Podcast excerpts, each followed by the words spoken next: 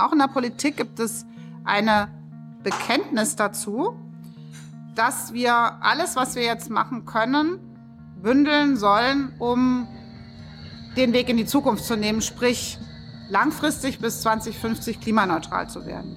Geht viel ehrgeiziger, aber. Ja, ist doch zu spät, laut den Scientists for Future. Eigentlich müsste Deutschland doch irgendwie 2035 klimaneutral. Ja, wir müssen viel schneller unterwegs sein. Und zwar weltweit, nicht nur Deutschland. Aber es geht ja um die Weichenstellung. Und zu spät, das ist, glaube ich, ein falscher Begriff, der leider auch missverständlich gebraucht wird. Ich hatte auch schon Diskussionen mit Schülerinnen und Schülern, die auch der Meinung sind, wenn wir jetzt nicht genau das machen, dann sind wir in wenigen Jahren alle tot. Das ist ein falsches Bild vom Klimawandel und von unseren Chancen als Menschen uns anzupassen. Man müsste eher so sagen, je schneller wir Klimaschutz organisieren, umso besser für die Zukunft, umso besser für uns alle, umso günstiger kommt es uns, umso weniger verheerend die Zerstörung auch in Bereichen, äh, wo wir Menschen nicht so anpassungsfähig sind, wie unsere reiche Gesellschaft es sind. Aber dennoch muss man sagen, in der Politik sind Weichen gestellt, um woanders anzukommen. Trotzdem ist es nicht schön.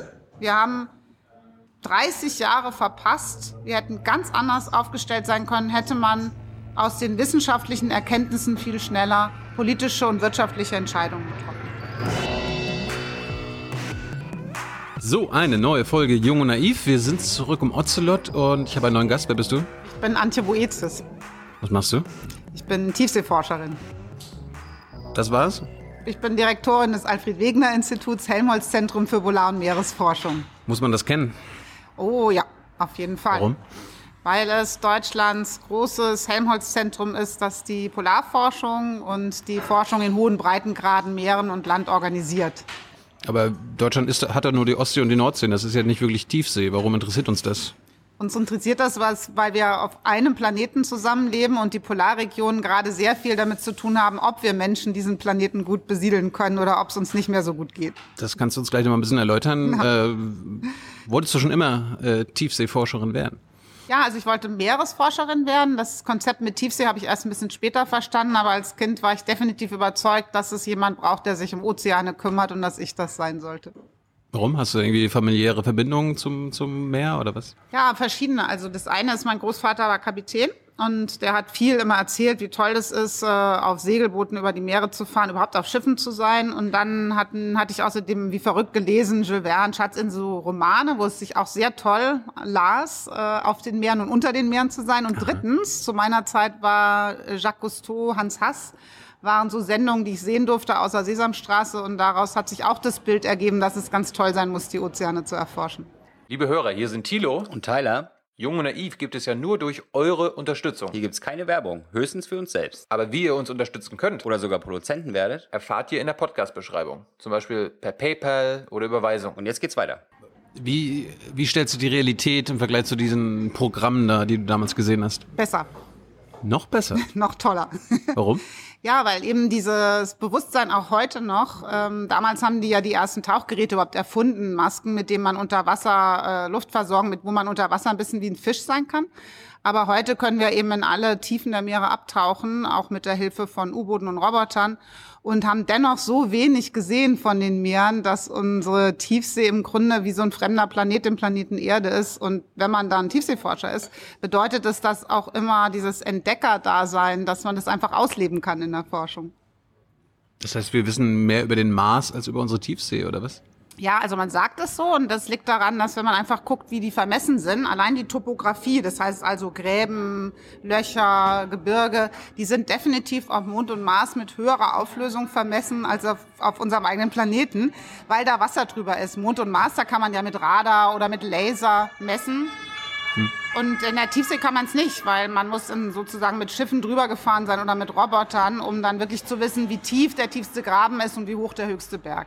Aber wir wissen doch irgendwie, wo der, der, der Marianengraben ist ja irgendwie die tiefste Stelle unseres Wissens nach im, im Ozean. Warum wissen wir denn das? Das wissen wir, aber wir können immer noch nicht ganz genau sagen, wie tiefer genau ist, metergenau und äh, wie groß und breit ist und ob es noch genauso tiefe Stellen gibt oder wir wissen auch immer nicht so genau, haben wir denn alle Seeberge überhaupt schon auf der Karte? Also wir haben mal mit einer Expedition zehn neue Seeberge auf die Karte gesetzt, ähm, große Seeberge, die ein paar Kilometer hoch sind Es ist wirklich so, dass wir diese Globuskarte des Meeresbodens, die wir alle kennen, die hat eine Unsicherheit von 20, 30 Kilometern oft in der, in der Position, in der Horizontale und auch in der Vertikale erhebliche Unsicherheiten. Wie kommt das eigentlich, dass es so tiefe Stellen im Ozean gibt? Unsere Ozeane, ähm, die Ozeanbecken, die bestehen ebenso aus Platten und äh, diese Platten, und das hat Alfred Wegener zuerst so vorgeschlagen, die bewegen sich. Die, ähm, sind, äh, die bewegen sich auseinander. In der Mitte der Ozeane entsteht neue Erdkruste, wo die mittelozeanischen Rücken sind. Und das ist wie so eine Art Förderband der festen Erde.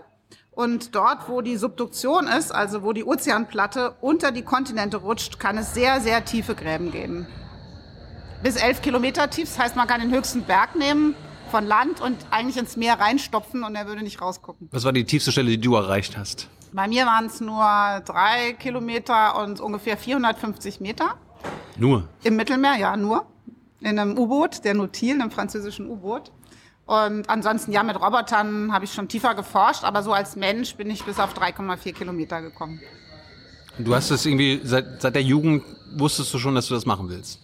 Ja, also ich wusste, dass ich unbedingt die Ozeane entdecken will. Ich wusste jetzt nicht so genau das andere, was dazugehört. Ich wusste nicht, was man studieren muss, dass man, dass es ganz gut ist, Professor zu werden und so weiter. Ja, hättest auch zur Marine gehen können, der Bundeswehr, ne? nee, ich hatte ja Forschung vor. Ich hatte nicht vor, auf irgendjemand oder irgendwas zu schießen.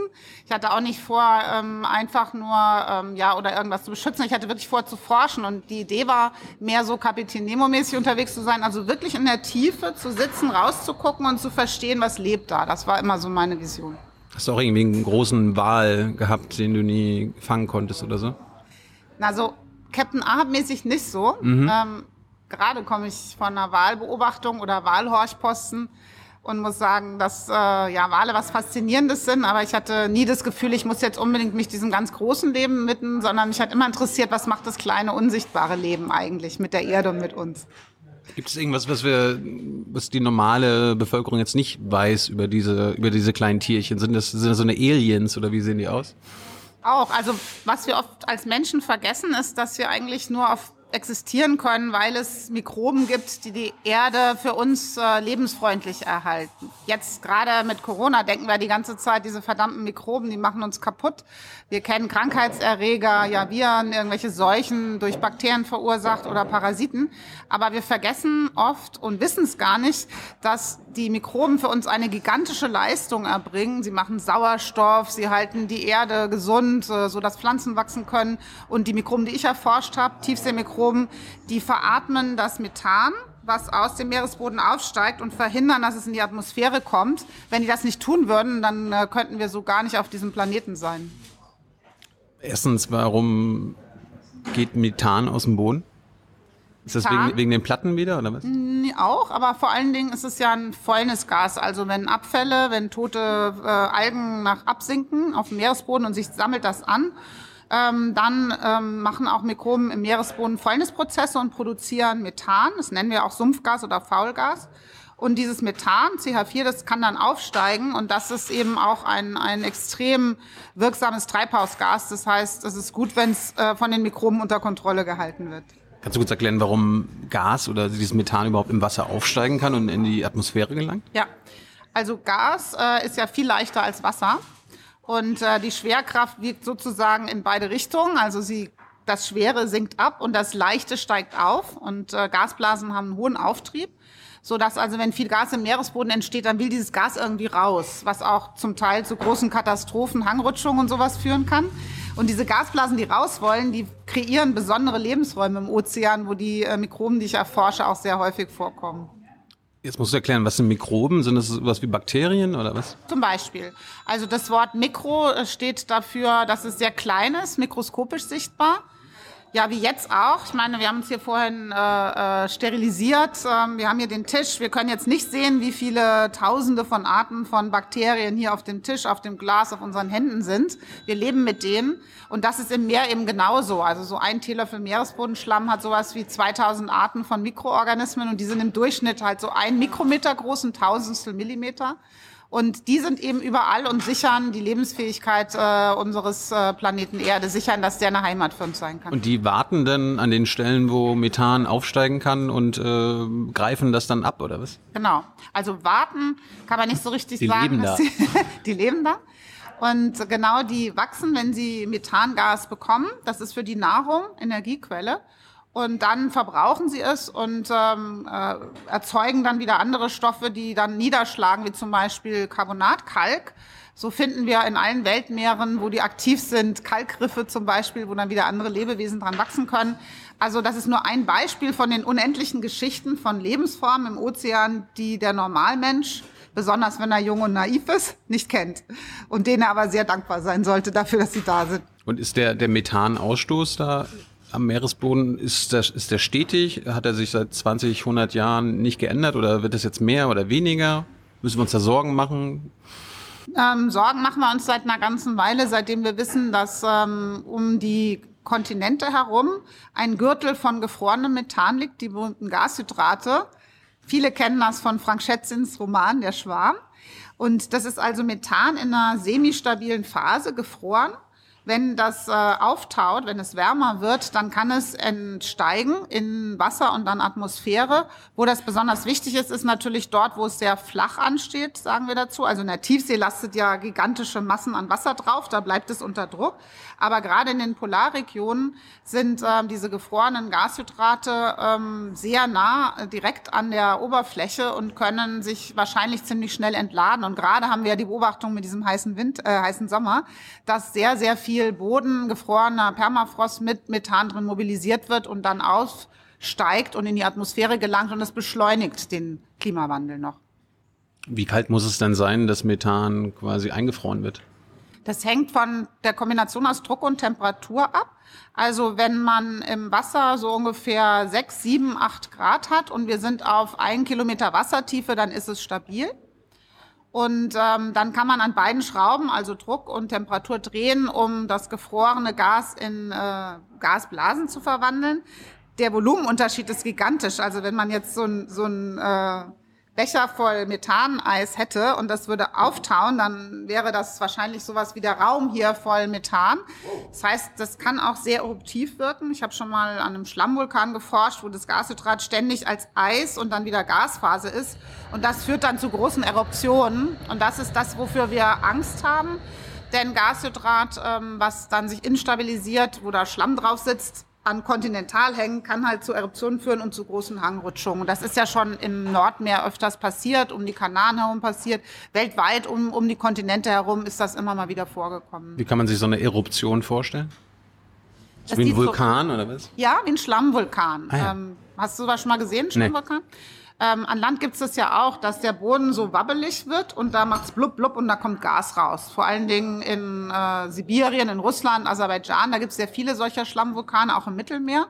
Und ähm, das blubbert die ganze Zeit. Und auch am Meeresboden, trotz der gigantischen, des gigantischen Gewichts der Wassersäule, guckt man dann in so einen Schlamm-Waberkrater, wo der Schlamm so ein bisschen rutscht. Und die Gasblasen, die drücken sich so ganz langsam raus. Und dann macht es manchmal plopp und dann steigt so eine ganz große Gasblase auf. Und äh, ja, das sieht beeindruckend aus. Und wenn man dann Feuerzeug ranhalten würde? Ja, das nicht, das wird sogar an Land so gemacht, damit das Gas Wirklich? verbrennt. Ja, ja. Ah, ja. Also in Russland, Aserbaidschan gibt's ganz viele angezündete ähm, kleine äh, äh, Gasaustritte, weil es ja besser ist, wenn man Methan verbrennt, also Methan, Sauerstoff, Flamme angezündet, kommt ja CO2 raus. CO2 ist zwar auch blöd in der Atmosphäre zu haben, aber es ist viel besser als Methan zu haben. Und deswegen werden die oft abgebrannt, diese Gaseruptionen. Unter Wasser kann man jetzt nicht mit einer Flamme was anzünden, aber auf jeden Fall ist es so, dass da eben die Mikroben sind und die können eben tollerweise die Energie aus dem Methan einfach als Nahrung nutzen und dann davon wachsen. Gibt es von den Mikroben genug, sodass sie das immer noch auffangen können? Nee, also in dem Moment, wo man wirklich Gashydratlager hat, also gefrorenes Eis, was sich in eine Gasblase verwandelt, dann können die Mikroben nicht mehr hinterher. Dann entweicht das. Und das ist eben das Problem in den Kontinentalrändern, Regionen, in den arktischen Gebieten, wo das Methan jetzt anfängt aufzutauen und sich als Gasblasen zu entlassen. Da kommen die Mikroben nicht mehr hinterher. Da haben wir das dann in der Atmosphäre am Ende. Und äh, du warst die Erste, die erkannt hat, dass es so eine Mikroben gibt, die dieses Methan fressen. Es haben ein paar Wissenschaftler schon lange spekuliert, dass es sowas geben muss, weil man gesehen hat, es verschwindet Methan und es verschwindet auch Sulfat, ein Salz, ähm, das die Mikroben nutzen können, um das Methan aufzuzehren. Und ich hatte das Glück, bei einer Expedition dabei zu sein im Pazifik, wo ich ähm, an Proben gekommen bin und dann mit mikroskopischer Analyse nachweisen konnte, das ist eine Symbiose aus zwei Arten, die zusammen das Methan wegschaffen ohne Sauerstoff. Und ja, das war eine ganz wichtige Entdeckung. Wo im Pazifik war das? Der ist ja groß. Ja, der ist sehr groß. Es war vor Oregon. Dort gibt es eben, im, äh, weil es ein sehr, ähm, sehr produktives äh, Bereich, äh, Bereich ist, gibt es sehr große Gashydratlager aus äh, Faulgas und ähm, dort konnte ich Proben nehmen auf einer geologischen Meeresforschungsreise und ich hatte so Proben von diesen Gashydraten befroren und dann dem Schlamm dazwischen, der sehr gestunken hat nach Schwefelwasserstoff und irgendwann hatte ich dann äh, was gelesen, was das sein könnte und habe gedacht, das muss ich erforschen und da gucke ich mal nach. Wie nimmt, wie nimmt man denn da Proben von? Gehst du da einfach so mit der Hand ins Wasser und dann so ist ja 600 Meter wassertief, Eben. wo wir waren. Also das machen wir dann mit Robotern. Mhm. Ähm, wir hatten einen Roboter, ähm, einen kanadischen Roboter.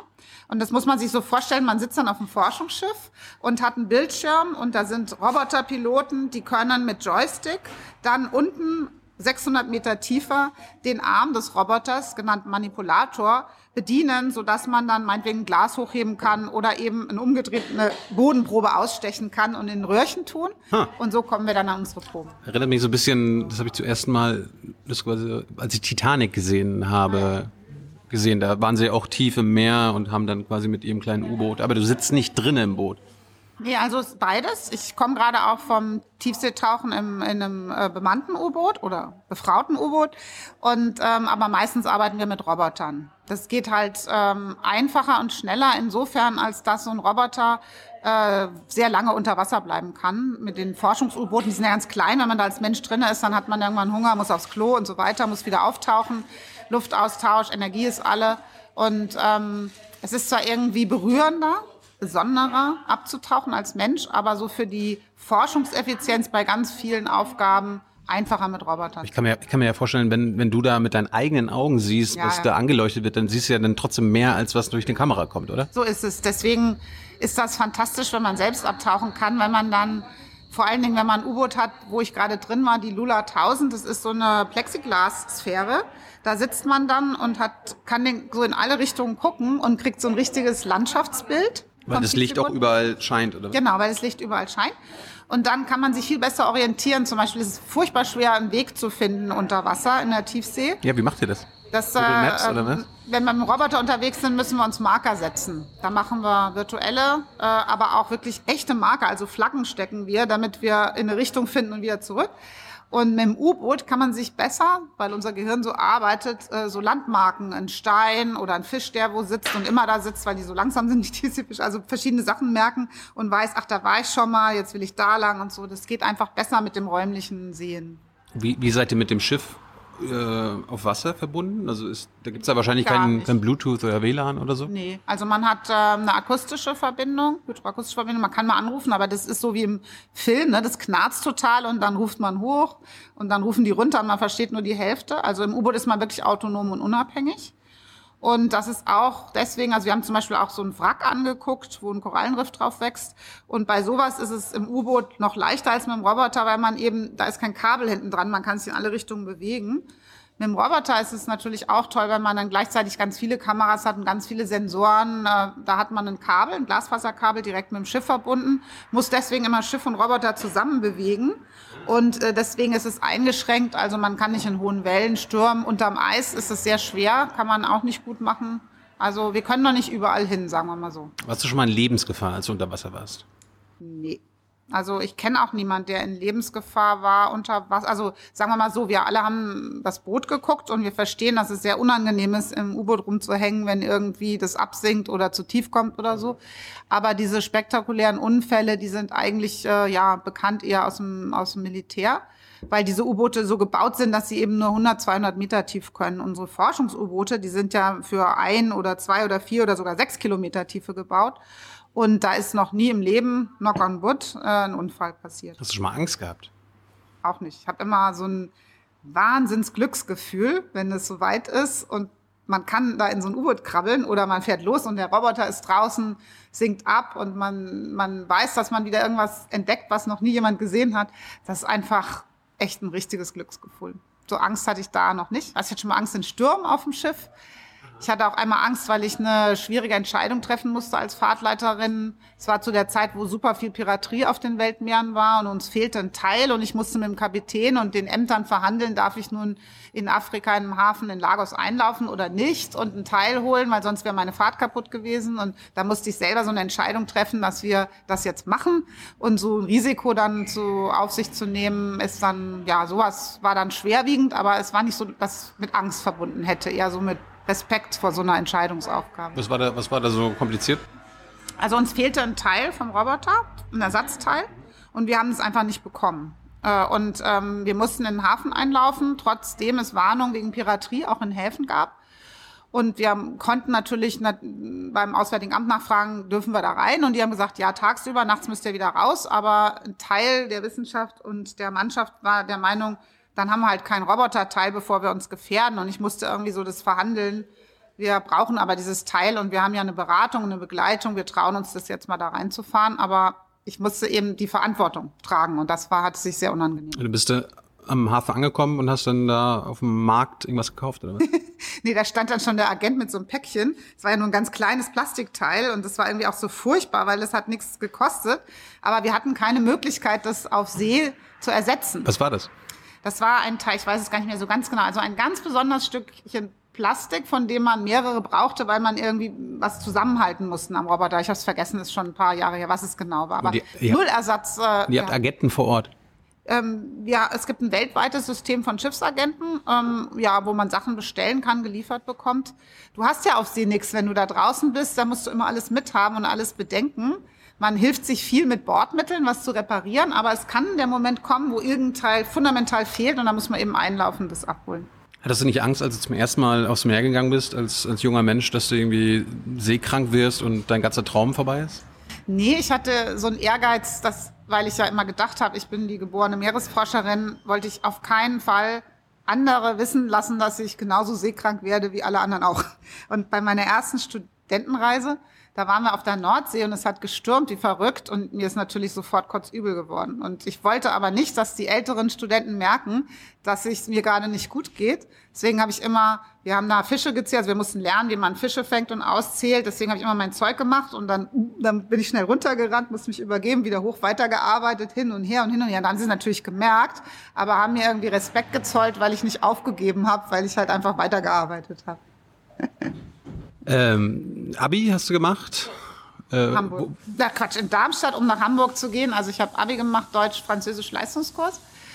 Und muss zugeben, und das muss man, da muss man manchmal auch drüber reden, dass mir so in der Schule die Naturwissenschaften nicht viel gegeben haben. Also organische Chemie mochte ich ganz gerne, aber Bio mochte ich gar nicht. Dann mussten wir auch so komisches Zeug machen, wie auswendig lernen, wie viel Zähne ein Hase hat gegenüber einem Tiger und so ein Zeug. Also es war uninteressant. Die Meere kamen schon mal gar nicht vor. Klimawandel kam auch nicht vor. Also es kam nichts vor, was ich irgendwie interessant war. Und dann habe ich viel lieber gelesen, Sprachen gesprochen. Also Deutsch, Französisch war viel mehr meins. Wann hast du zum ersten Mal vom Klimawandel gehört und dass der Mensch gemacht ist? Spät. Spät? Sehr spät. Also entsetzlicherweise war es wirklich so, dass das habe ich, ich habe nachgeguckt. Ich hatte, als ich dann ähm, ein Jahr in Amerika war, in San Diego, am äh, Scripps Institution of Oceanography, da gab es Vorlesungen ähm, da war ja auch Keeling, der die Kurve aufgestellt hat mit dem CO2-Anstieg. Und das habe ich gesehen, aber ich habe es nicht so wahrgenommen, weil mein ganzer Kopf, mein Gehirn war immer nur unbekanntes Leben entdecken, zur Expedition, rausfahren auf den Meeren. Ich hatte irgendwie nicht so richtig so einen Draht zu dieser Frage, was ist mit der Chemie der Atmosphäre, was ist mit der Geologie. Ich wollte immer Leben finden. Und ähm, später erst habe ich geschnallt, dass ich da ja dabei war, als diese Daten gezeigt und verhandelt wurden. Denn vom Scripps aus ging der erste Brief, ähm, und zwar bevor ich geboren wurde, von amerikanischen Wissenschaftlern an ähm, Lynn Johnson damals. Und äh, in dem Brief haben die Wissenschaftler geschrieben, äh, Herr Präsident, äh, wir benutzen gerade Öl und Gas und Kohle, aber das dürfen wir nicht, wir machen die Welt kaputt, Sie müssen sofort Einspruch erheben und wir müssen sofort aufhören, Öl und Gas und Kohle zu verbrauchen. In das den 60ern. Und äh, ja, und dann war es natürlich, dauert es eine Weile, da haben die Leute na- nachgeguckt. Es ist ja sogar so, dass die Ölindustrie heute auch zugibt, sie hat das selber auch gemessen gefunden, berichtet. Schellen, ja. ja. Genau. Und dann begann eben das, was wir Krieg gegen das Wissen nennen. Also dann begann diese, dieser Zusammenhalt äh, von vielen gegen das Wissen, dass wir uns äh, fossile Brennstoffe nicht leisten können als äh, Menschheit. Das heißt, du bist eine Hessin, die Eine aufs Meer gegangen ist. Unterwasserhessin, genau. ja. Aber wie, wie bist du denn, also wo hast du denn studiert in Hamburg? Ich habe studiert in Hamburg. Also ich bin in, Meeresbiologie. Ja, das war dann mein Ziel. Also ich hatte mir gedacht, wie, wenn ich jetzt Hessin bin und ich mag Biologie gar nicht so gerne, aber ich mag die Meere, was mache ich da? Ich muss in eine Hafenstadt ziehen, dann Tor zur Welt und so weiter. Und ich muss unbedingt schaffen, auf ein Schiff zu kommen, damit ich auch merke, ist, also ist das nur ausgedacht oder ist das wirklich meins? Und dann habe ich als Studentin in Hamburg mich informiert und rausgefunden, dass eben in Hamburg die größte Tiefseeforschung Deutschlands war zu der Zeit. In Altona ein Institut, Institut für Hydrobiologie. Und äh, ich bin dahin, habe an die Tür geklopft und äh, hatte auch sofort Kontakt zu dem Professor, den, der heute noch da ist, der mir auch Tiefseeforschung beigebracht hat. Und der hat gesagt, Mädchen, alle Kinder denken sich was aus, geh erstmal Biologie studieren, komm in ein paar Jahren wieder, wenn du wirklich weißt, dass du das kannst und dann kannst du nochmal anklopfen und dann habe ich vielleicht irgendeinen Job für dich oder Er hat so. Mädchen gesagt. So ungefähr. Und hast du das gemacht, was er dir vorgeschlagen hat? Ja, äh, ich fand es beeindruckend, dass er gesagt hat, offen bleiben. Also nicht so denken, da ist jetzt dieses eine Ding und man will nur das machen, sondern mal offen in reinfühlen, was ist Forschung, was ist Wissenschaft, was kann man lernen in der Naturwissenschaft, was gefällt einem überhaupt. Es war ja auch die Zeit, ähm, wie heißt denn das nochmal? Ähm, Babyboomer, genau, Babyboomer-Generation, die Zeit, wo die Uni völlig überlaufen war und am ersten Tag des Studierens kam einer vom Arbeitsamt und hat zu uns gesagt, äh, ihr lieben Biologen, von euch äh, 200 wird nur ein einziger einen Job haben und Professor werden, alle anderen werden arbeitslos, lasst mal Biologie studieren. Also es war sehr frustrierend damals. Da kam jemand vom, von der Arbeitsagentur. genau. Es war echt fürchterlich und dann haben wir aber alle gesagt, ach so ein Blödsinn und wir machen mal unser Ding und so. Aber es stimmt, es sind nicht viele dann in der Forschung geblieben letztendlich. Viele sind Lehrer geworden, viele sind in die Industrie gegangen, Berater geworden oder sowas, aber Was bedeutet für dich Wissenschaft oder Naturwissenschaft? Das bedeutet für mich, den Schlüssel zu bekommen zu, wie die Erde funktioniert. Also ich kann mir jetzt gar nicht vorstellen, wie seltsam es sich anfühlen muss, wenn man so umherläuft und man weiß nicht, warum die Bäume grün sind und was der Unterschied zwischen einem Baum und einem Pudel ist und all diese Dinge. Oder warum der Himmel blau ist oder manchmal nicht blau und wie tief die Meere sind. Also wenn man all das nicht weiß, dann läuft man ja herum und es ist ein Rätsel, das ist vielleicht ein bisschen mythisch und seltsam, aber es könnte einem ja jeder für blöd verkaufen. Und ich bin heilfroh, und das wusste ich auch schon irgendwie als Kind. Wenn man aber versteht, was ist Leben, wie funktioniert es, was braucht es, dann ist man ja connected und dann kann man selber rausfinden, was ist mein Verhältnis zur Natur, was macht die Natur mit mir und kann ganz anders denken und entscheiden. Das ist mein erster Schritt gewesen, mir das so vorzustellen, dass dazu das Wissen gut ist. Und heute ist natürlich klar, dass in den Naturwissenschaften, also ich finde alle Wissenschaften wichtig und toll, beschäftige mich zurzeit auch gerade wieder sehr viel mit Geistes- und Literaturwissenschaften, aber Naturwissenschaft bedeutet ins Geheimnis der Natur, also des Nichtmenschlichen einzutauchen und die Prozesse um uns herum zu verstehen, zusammensetzen zu können in Raum und Zeit. Muss man als Otto Normalbürger oder Bürgerin verstehen, wie der Klimawandel funktioniert? Da muss man das haargenau verstehen. Also was heißt haargenau? Ja, so wie du zum Beispiel. Ja, die, also ich glaube, was für viele Menschen eben eine Aufgabe und Herausforderung ist, sich selbst zu vertrauen, dass ihnen die Wahrheit gesagt wird und was man mit der Wahrheit macht, was überhaupt die Wahrheit ist hier. Wahrheit in Bezug auf Klimawandel ist ja so, dass man sich sagen kann, es ist eine Beschreibung dessen, was wir auch fühlen. Also so kann man ja checken, ob was wahr ist. Wir Menschen messen zum Beispiel Temperatur. Es gibt niemand, der bezweifelt, dass wir Fiebertemperatur messen können. Dieselbe, derselbe Mechanismus misst auch die Veränderung der durchschnittlichen Temperatur der Luft. Also gibt es niemand, der bezweifelt, dass wir Temperatur messen können. Dann kann man sehen, über die letzten 120 Jahre ist die Erde immer, immer wärmer gewor geworden. Und man kann dann aber fragen, woher kommt das? Und hier fängt jetzt das Problem an. Jetzt sagen die einen, das war der Mensch. Und das ist jetzt etwas, was man als Otto Normalverbraucher sozusagen nicht selbst nachvollziehen kann. Man kann sozusagen überlegen, ja stimmt, wir, wenn wir so und so viel Kohlenwasserstoffe, fossile Brennstoffe verbrauchen, entsteht CO2. Das weiß man ja, das lernt, also weiß man auch, wenn man heizt und Gas verbraucht und so weiter. Und das muss ja irgendwo hin, das CO2, und ein Teil davon geht in die Luft. Also sind es wir, weil wir wissen, wie viel Energie wir verbrauchen, die das gemacht haben. Das kann man sich schon so zusammenreimen. Ne? Aber da drin steckt so viel Wissen, um zu verstehen, wo kommt das her, seit wann ist das so, was ist unsere Lösung, wie kommen wir da wieder raus, was macht es mit uns. Diese Wissenskomponenten, da muss man lernen, der Wissenschaft zu vertrauen, dass sie verstanden hat und diese Zusammenhänge erklären kann, aber auch Lösungen bietet. Das ist jetzt nicht jedermanns Sache, sich da einzudenken, das alles nachzuvollziehen. So, jetzt hast du denn, dann hast du zu Ende studiert, hast dein Diplom gemacht. Diplomarbeit wozu? War schon Tiefseeforschung, Ah ja, doch Mikroben schon. in der Tiefsee. Ja, ich wollte einfach nur zur See fahren. Also habe ich mir überlegt, wie mache ich eine Diplomarbeit, die von A bis Z neun Monate lang mich nur auf See verbringt, mit ein bisschen Schreiben zwischendurch. Und das fanden die Professoren erst nicht so gut, weil sie gemeint haben, du kannst ja nicht nur da rumfahren, du musst ja auch ganz viel messen und schreiben.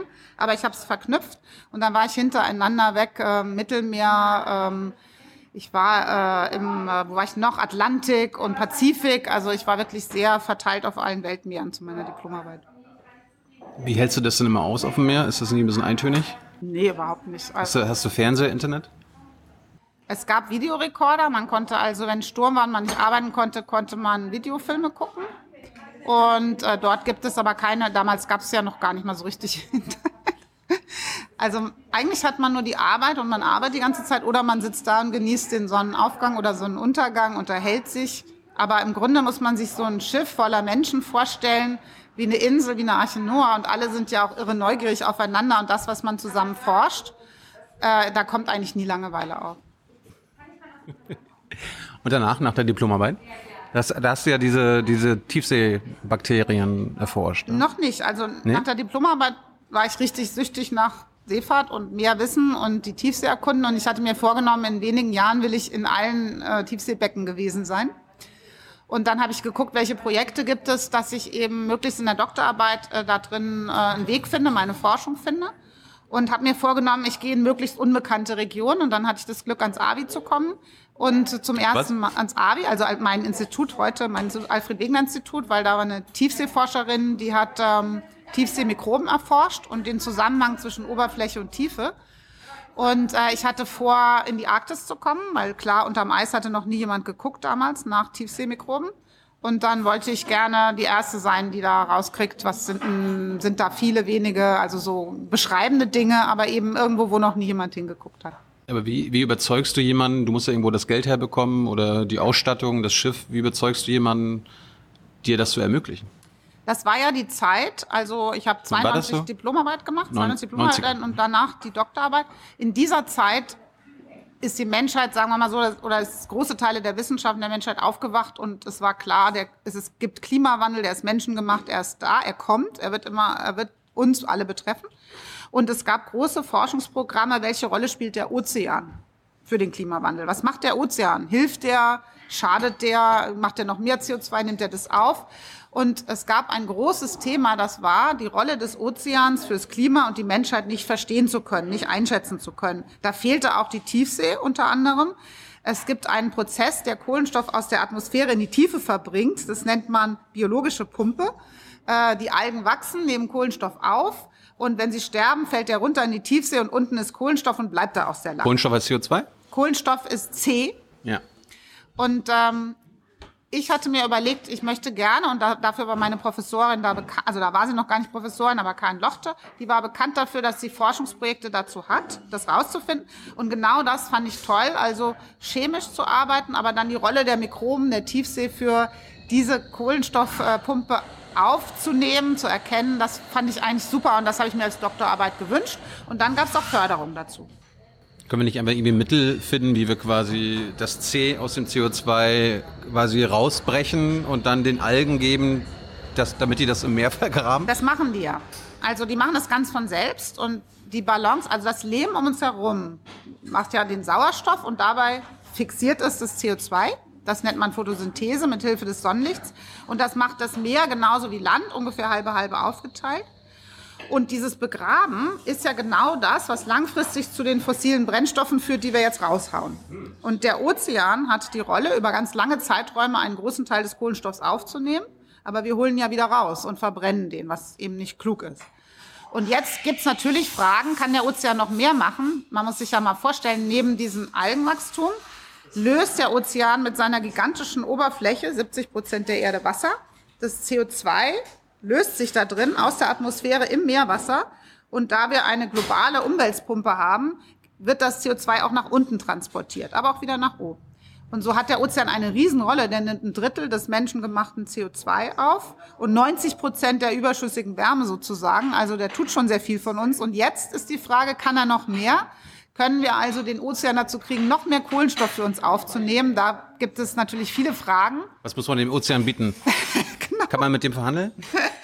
Man kann mit dem Ozean schlecht verhandeln. Ähm, der Ozean kann natürlich in gewisser Weise gezwungen werden, Kohlenstoff aufzunehmen, aber das möchten viele Menschen nicht. Es gibt eine politische Entscheidung, dass das nicht erwünscht ist, dass dem Ozean mehr, als er eh schon aus der Atmosphäre gezwungen ist, aufzunehmen, gibt. Also Warum ist das, warum ist das eine politische Entscheidung? Kann man da nicht wissenschaftlich irgendwie. Doch, also es passiert ja. Also zum Beispiel gibt es große Forschungsprojekte, da geht es darum, das CO2 abzuscheiden aus industriellen Projekten und in den Ozean reinzupumpen, nicht ins Wasser, weil dann kommt es ja wieder zurück innerhalb von 1000 Jahren oder kürzer, sondern in den Boden rein. Da, wo wir die fossilen Brennstoffe rausgenommen haben, können wir wieder CO2 reinpumpen, dann bleibt es unten, vielleicht macht es auch Hydrat sogar.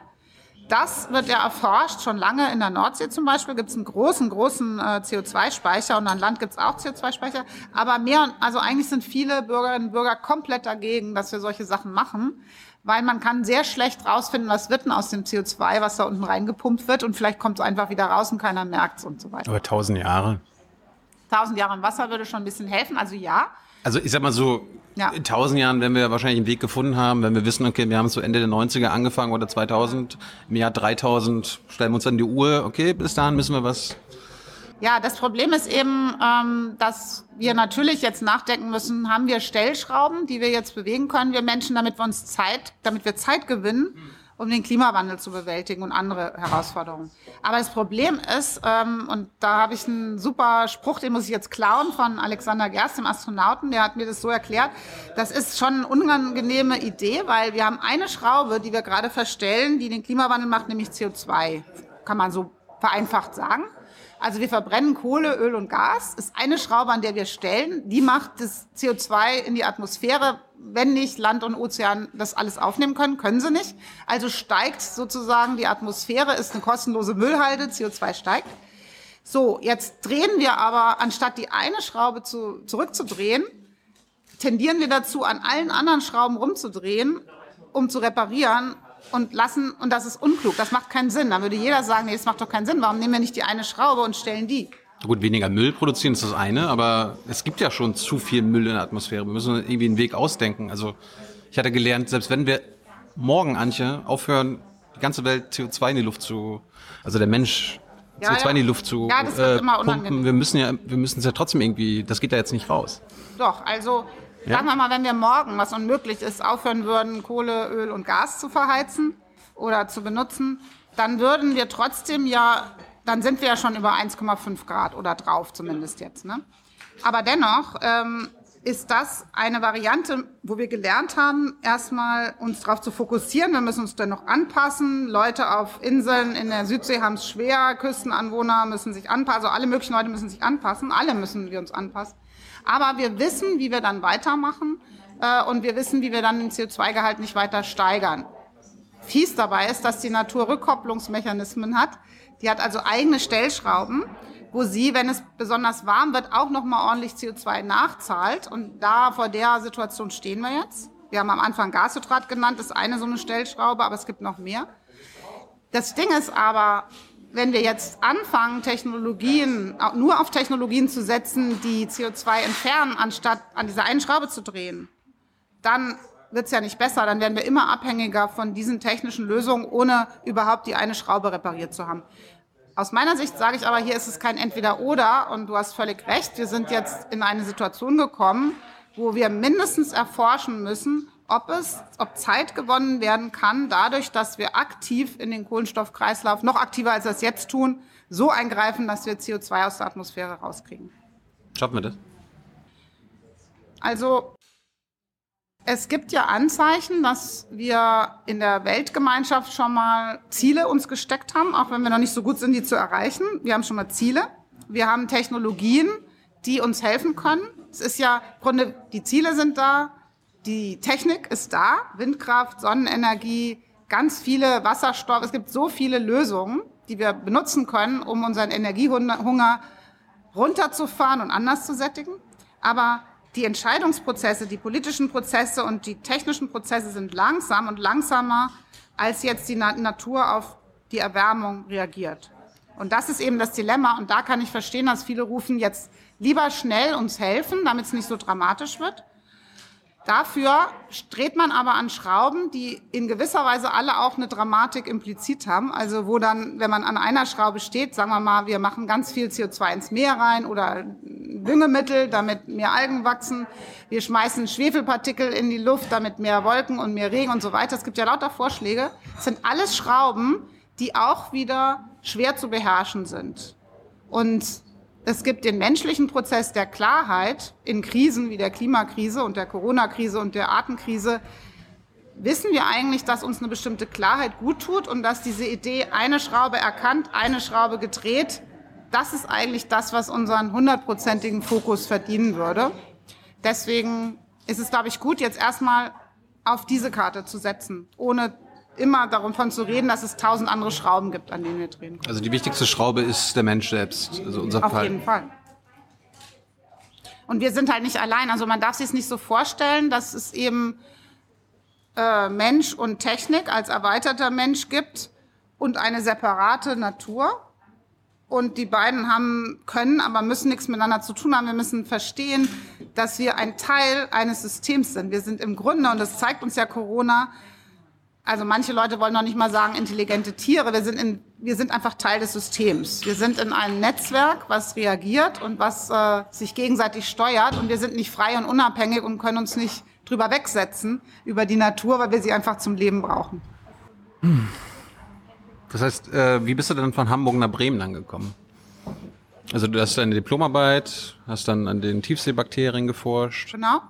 Habe meine Doktorarbeit gemacht, dann bin ich Zum umgezogen. Thema? Das war, ähm, da, das Thema war schon größer. Das war im Grunde in unbekannten Regionen der Weltmeere die Rolle der Bakterien erfassen für die Kohlenstoffpumpe. Also da fing es an, dass ich mich sehr viel mit Kohlenstoffprozessen und Flüssen beschäftigt habe. Und da habe ich dann angefangen zu kapieren, dass was unrund läuft, dass wir also eine unangenehme Bilanz haben, wo wir immer mehr Kohlenstoff in die Atmosphäre verbringen, die der Ozean und das Land nicht mehr aufnehmen. Am Anfang war ich noch nicht so beunruhigt. Das waren ja, und das ist ja das Verrückte, die Zeitskala. Es waren ja immer noch so Dimensionen, wo man sich vorstellen konnte, das können wir irgendwann schon wieder in den Griff kriegen. Außerdem wurde uns damals ja erzählt, bald ist sowieso Öl und Kohle und Gas alle und wir brauchen sowieso andere Energie. Also es war eher so die Idee, dass die Ressource weg ist, bevor der Schaden ganz groß ist. Und das war eben völlig falsch. Wir haben so viel fossile Brennstoffe noch auf der Erde, dass wir die eine, eine Erwärmung verursachen können, die zur Vollabschmelzung allen Eises auf der Erde führt. Das ist ganz schwer, sich vorzustellen, was es bedeutet. Es bedeutet, das ist nicht, das ist ein langsamer Prozess, der geht nicht schnell, aber theoretisch könnten wir so blöd agieren als Menschheit, dass wir uns äh, 65 Meter mehr Meeresspiegel zuschreiben. Nicht heute, nicht morgen, nicht zum Ende des Jahrhunderts, sind ganz lange Prozesse. Aber grundsätzlich stehen wir eben an dieser Schraube und drehen an der immer weiter, dass es so ausgehen könnte, wenn wir das nicht anders eingefangen kriegen. Was hältst du von Tiefseebohrungen äh, in Sachen Öl? Also ja, da habe ich zuerst eben viel über Gas und Öl auch geforscht und auch Bakterien und Mikroben, die Gas und Öl als Nahrung nutzen und die Selbstheilungskraft der Meere. Es ist einfach undenkbar, dass wir weiterhin aus diesen Regionen Gas und Öl weiterhin als fossile Brennstoffe nutzen, wo gleichzeitig auch noch so viel Verschmutzung und Schaden und Leckage entsteht. Und ähm, wir bräuchten das nicht mehr tun. Es ist aber auch tatsächlich so, dass die ähm, nicht mehr wirtschaftlich sind, diese Tiefseebohrungen, weil durch die neuen Technologien wie Fracking äh, Gas so billig geworden ist, dass wir eigentlich jetzt auch, äh, es wird zwar immer noch geforscht dran und es gibt noch Tiefseebohrungen, stark subventioniert, aber es ist im Moment kein wirtschaftlicher Prozess. Aber wie gefährlich sind die?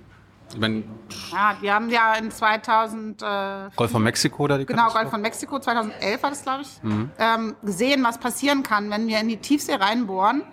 Bedeutet es ja, dass wir in einer Tiefe unterwegs sind, wo wir jetzt nicht äh, Taucher haben, wo wir dann auch wieder nur mit Robotern arbeiten können. Und wir sind in einer Tiefe, wo Gashydrate stabil sein können. Das heißt, wenn also heißes Öl und Gas aus nochmal viel tiefer hochkommt in eine Pipeline und dann plötzlich kalt wird, kann die Pipeline verstopfen, Gashydrat sich bilden und uns das Ding um die Ohren fliegen. Genau das ist im Golf von Mexiko passiert. Ist auch schon im Nordmeer passiert und anderswo. Es sind also ganz schwierige, risikoreiche Erschließungsprozesse von Öl und Gas, die zwar technisch machbar sind, aber sie führen äh, zu unkontrollierbaren Risiken. Das wissen wir ja seitdem. Und seitdem ist das Risiko auch nicht verbessert worden, die Technologie nicht richtig viel besser geworden. Und vor allen Dingen die Unfälle, die entstehen, können nicht aufgeräumt werden. Was, was denkst du, jetzt hatten wir die letzten Tage mal die Bilder vor Mauritius gesehen Ja. mit der Ölkatastrophe. Furchtbar. Ich war da mal auf Maur- Mauritius und das ist so eine besondere Inselgruppe. Also es ist so ein so kleines Inselreich mit fantastischen und bisher auch noch ziemlich gesunden Korallenriffen. Und Mauritius ist irgendwie gebeutelt, weil es der Hotspot des Artensterbens ist. Dort ist ja durch die lange äh, Jahr, Jahrhunderte des Ausbeutens, durch die Piraten, die dort aufgekreuzt sind oder durch das Militär, was dort aufgekreuzt ist, Marine und Tiere und Pflanzen geklaut hat. Äh, Der Dodo ist vernichtet worden, so. Ist das wirklich, wo unglaublich viele Arten schon verloren gegangen sind, die endemisch sind, die nur dort leben? Also gehört eigentlich die ganze Region geschützt und sie ist auch insofern verwüstet, als dort Zuckerrohrplantagen anstehen und das zum Teil echt nicht witzig ist, dass wir es immer noch nicht geschafft haben, dieser Insel mit ihren seltenen Arten den notwendigen Schutz zu geben. Und jetzt fährt da auch noch so ein Schiff drauf und äh, verwüstet Teile des Riffs. Ähm, in der Wärme wird das Öl zwar schneller abgebaut von den Mikroorganismen, aber der Schaden ist trotzdem gigantisch, weil auch so ein Wrack natürlich Schaden an Korallenriff langfristig erzeugt. Und es tut einfach sau weh, da hinzuschauen und zu überlegen, wie ist es möglich? Warum passiert so ein Mist? Warum fährt da überhaupt so ein leerer ähm, Frachter da lang? Was macht er da, wenn er eigentlich wo ganz anders hin muss? ne?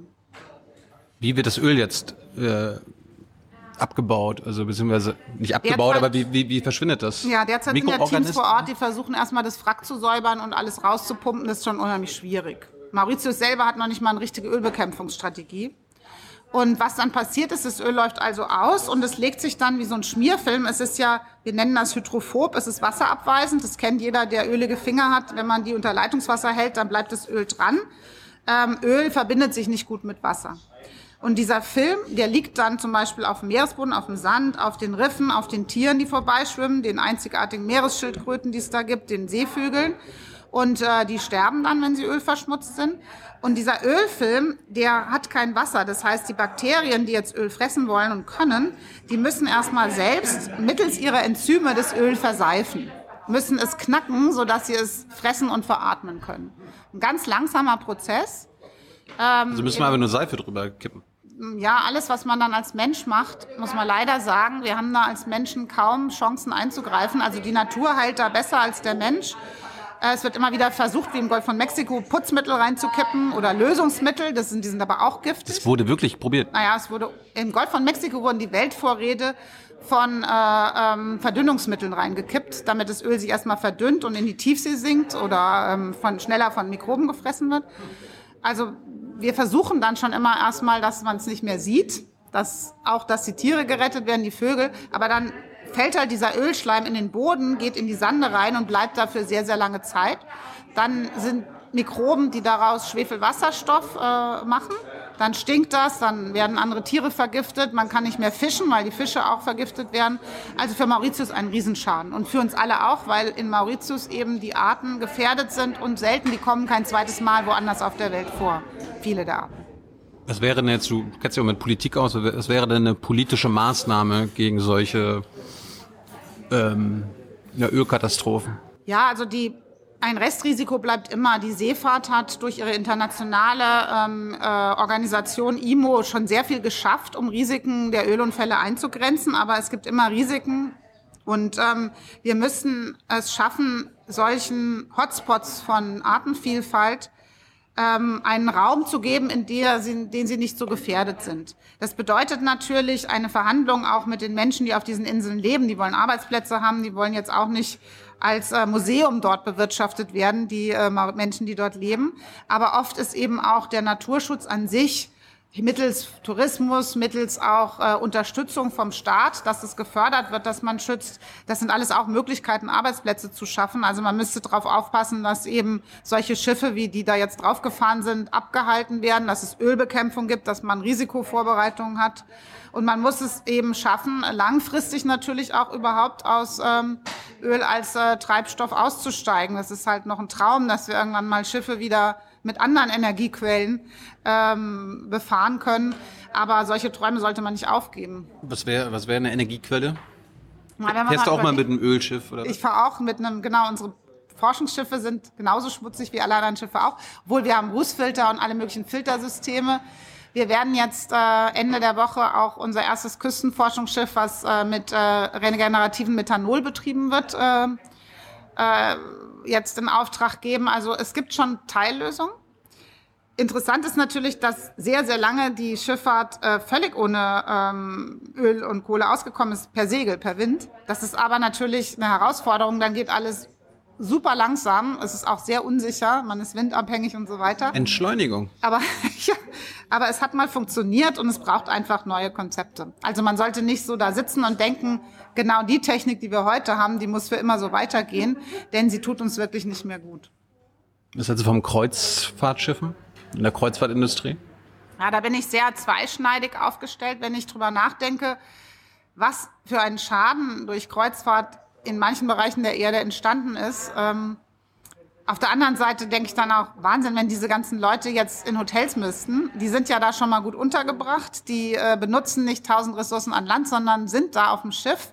Und im Grunde kann man sagen, dass auch wenn es immer noch Probleme gibt mit, mit äh, Lebensmittelüberfluss ähm, äh, und Wegwerfen und Probleme auch gibt, ähm, das überhaupt nachhaltig aufzustellen, ist es doch nachhaltiger, scheint mir, als die Verbreitung an Land von zigtausenden von Menschen, die dort lokal auf dem Schiff sein können. Zweitens habe ich auch das Gefühl, es ist jetzt nicht so auskömmlich beforscht, würde ich sagen, aber ich habe das Gefühl, dass Menschen, die für die es fantastisch ist, auf dem Ozean unterwegs zu sein. Die sagen, das ist mein Ding. Also wenn ich mich erhole, dann will ich Horizont, dann will ich Himmel, will ich Meere sehen. Dann will ich auch selbst vielleicht was lernen. Es gibt ja auch immer mehr so begleitete Kreuzfahrt, Tourismus oder gab es. Da habe ich das Gefühl, dass vielleicht es auch nicht schlecht ist, wenn man so ein Konzept, ein Konsenskonzept schaffen könnte, wo nachhaltiger Kreuzfahrttourismus so aufgesetzt wird, dass man was lernt, dass man Botschafter wird für die Meere das ist jetzt ein sehr optimistisches, euphemistisches Bild, was ich da male, aber ich könnte mir vorstellen, da geht was. Ich weiß nicht, ob AIDA und so das auch oh, so spannend die haben finden. große Schritte gemacht. Also ich will jetzt hier keine Werbepause Nein, für Du hast gesagt, wird nichts rausgeschnitten. Aber ähm, es gibt tatsächlich sehr ehrgeizige ähm, Betrachtungen, wie Kreuzfahrt nachhaltiger werden kann, weil es auch ein Marktsegment ist, was Leute nachfragen ist der Anfang noch. Natürlich braucht es dann völlige Veränderung der Technologien, der Antriebe, des Umgangs miteinander, jetzt erst recht nach Corona. Aber es gibt durchaus Konzepte, wie man ein nachhaltiges Reisen zur See aufstellen könnte. Fliegst du? Denke ich. Ja, weiß ich. Nee, fliegst du? Ach, fliege ich. Ja, Ja. ich fliege natürlich, ja. Also ich muss sagen, das wundert vielleicht ein paar Zuschauer, Zuhörer. Ähm, meiner Meinung nach ist es jetzt nicht so, dass der Klimawandel und der Klimaschutz genau von diesen Themen, äh, esse ich noch äh, ein Stück Fleisch, fliege ich noch mal oder mache ich dies oder das. Wir halten uns oder haben uns sehr, sehr, sehr damit aufgehalten, die ganze Zeit mit dem Finger aufeinander zu zeigen und sagen, du Sau, du kaufst dieses Auto oder du machst dies oder du machst das. Wenn man aber ausrechnet, und es beweist uns gerade Corona, ähm, jetzt machen wir schon das alles nicht mehr. Flugverkehr, 95 Prozent Zusammenbruch, äh, Tourismus weg und so weiter. Und was bringt es dem CO2? Wir werden zum Ende des Jahres 7 Prozent CO2-Emissionen weltweit eingedampft haben, also gespart haben. Das bedeutet natürlich jetzt nicht, dass wir alle so leben können wie zuvor und sagen, nach mir die Sintflut. Und es kommt auf jeden an und es kommt eigentlich auf jede Tonne CO2 an, die gespart wird. Aber wir müssen uns auch ehrlich sagen, also Klimaschutz, den wir brauchen, der entsteht durch politische Entscheidungen, die uns rausbringen aus den fossilen Brennstoffen, umfassend in Industrie, in Verkehr, in Energiesystemen, umfassend. Und die lösen wir Bürgerinnen und Bürger nicht durch Individualverzicht. Das ist nicht die Lösung. Hörst du nicht unseren Politikerinnen zu? Die sagen doch, Antje, wir warten erstens auf eine Technik. Nein, die sagen uns, sie nicht. Doch. Welche Politiker Oh, meinst du jetzt Du musst genau? mal eine Menge Interviews, Sophie, äh, gucken. Die Technik kommt irgendwann, die uns das hinzaubert, wie wir wollen. Und jeder, Antje, du und ich, wir sind gefragt, dass wir was machen. Klar, wir sind alle gefragt, dass wir was machen. Vor die, allen Dingen müssen wir wählen Politik, die gehen. Politik muss dir einfach nur das sagen, die muss keine politischen Entscheidungen treffen und irgendwie, irgendwie regulieren und irgendwelche Dinge verbieten, wenn es nötig ist. Also ich bin auch, gehöre auch zu den Enttäuschten, was den Fortschritt der Entscheidungen, die Geschwindigkeit angeht, auf jeden Fall. Aber auf der anderen Seite muss man ja doch sagen, dass in, den letzten, in letzter Zeit ein paar große Weichen gestellt worden sind. Wenn man sich mit dem European Green Deal und den Schritten, die auch jetzt noch in dieser anderen Krise, also die hängen ja eigentlich doch alle zusammen, die Krisen, aber während Corona, während man sagen könnte, es ist doch eigentlich logisch, dass alle jetzt ihre, alle wollen ihr schönes, gutes Leben zurück. Das ist ja gar nicht so gekommen.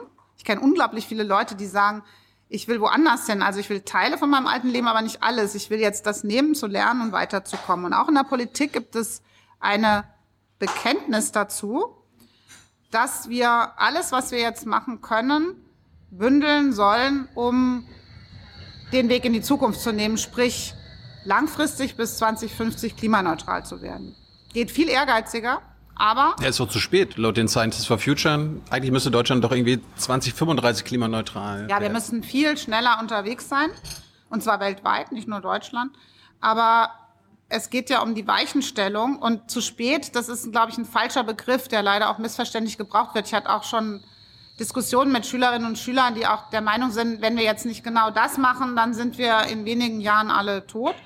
Das ist ein falsches Bild vom Klimawandel und von unseren Chancen als Menschen uns anzupassen. Man müsste eher so sagen, je schneller wir Klimaschutz organisieren, umso besser für die Zukunft, umso besser für uns alle, umso günstiger kommt es uns, umso weniger verheerend die Zerstörung auch in Bereichen, äh, wo wir Menschen nicht so anpassungsfähig sind, wie unsere reiche Gesellschaft es sind. Aber dennoch muss man sagen, in der Politik sind Weichen gestellt, um woanders anzukommen. Trotzdem ist es nicht schön. Wir haben 30 Jahre verpasst. Wir hätten ganz anders aufgestellt sein können, hätte man aus den wissenschaftlichen Erkenntnissen viel schneller politische und wirtschaftliche Entscheidungen getroffen. Ich meine, in den 90ern war Angela Merkel schon Umweltministerin. Ja. Die hat damals schon bei der Klimakonferenz gestanden und alles das gewusst Ja. und auch erzählt. Gut, aber jetzt geht's ja eben auch um so Vertrauenssysteme und manchmal, ja, weiß ich nicht, was. Klar müssen wir aus allem, was passiert ist, lernen und die Forderungen müssen auch ganz klar ausgesprochen werden gegenüber der Politik und der Wirtschaft und uns selbst. Aber es ist ja auch gar nicht so relevant, jetzt die ganze Zeit immer zu sagen, ja, und der hätte dies und das hätte, hätte, hätte, sondern jetzt geht's darum, was genau machen wir jetzt und wie bauen wir uns unsere Zukunft. Und im Grunde kann das ja nur funktionieren, wenn wir uns eine, wenn wir eine Politik ermöglichen, wenn wir Regierungen ermöglichen, die verstehen, dass das ab jetzt dieses Thema voll und ganz priorisiert wird. Und zwar nicht nur für uns hier, sondern international. Das Thema, was die Politik interessiert, ist immer noch, was die Wirtschaft will. Äh, ob das BIP steigt oder nicht. Ob, Hm, Da äh, gibt es schon viel klügere Prozesse. Also das Ja klar, äh, gibt es die, aber ja. danach wird ja nicht. Doch, würde ich schon sagen. Also nicht umfassend, also es ist nicht so schnell und ja, man könnte jetzt sagen, Wahnsinn, ey, noch bis 38 Kohle, ist ja verrückt. Aber da drinnen sind dann schon komplexe Systeme, wo man auch eine Weile denken muss und so einfach, dass man sagen kann, Ausstieg sofort, das geht halt nun mal so nicht. Aber trotzdem mit höchstem Ehrgeiz und eben nicht nur bei uns, also auch zu begreifen, wie wir es jetzt auch in Corona mühsam begreifen müssen, dass Deutschland so ein kleines Land ist, aber mit gigantischen Reichweiten und dass zu unserer Politik gehören muss, international zu verhandeln, besser dazustehen. Das ist für mich so ein, im Moment noch ein ganz großer Lernmoment, immer wieder sich zu sagen, alles, was wir tun, zahlt darauf ein, uns in die Position zu versetzen, andere mitzunehmen. Und deswegen glaube ich auch so an Pass Europa. pro Toto. Dann, Genau, ja. Weil aus dem Klimawandel kommen wir nur alle zusammen. aber dann höre ich immer auch meistens von äh, CDU-Ministern oder äh, Ministerpräsidenten, Antje, ist ja schön und gut, aber Deutschland verbraucht zwei, drei Prozent der CO2-Emissionen. Solange die Chinesen, solange die Amerikaner da nicht mitmachen, brauchen wir da auch nicht. Das nützt doch nichts, Antje. Also die Gespräche werden weniger, die gab es mal, aber in letzter Zeit sind die nicht mehr so gewesen. Ich glaube, dass die Klarheit langsam da ist und auch da kriegen wir von Corona ja richtig was mit gerade.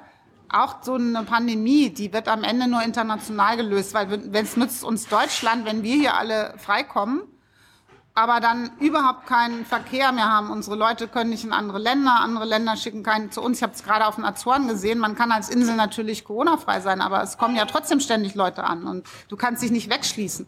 Und zu begreifen, dass wir ein Land sind, was auf der einen Seite natürlich eine riesen Klimaschuld trägt, weil Europa eine riesen Klimaschuld trägt und darin Deutschland ganz besonders.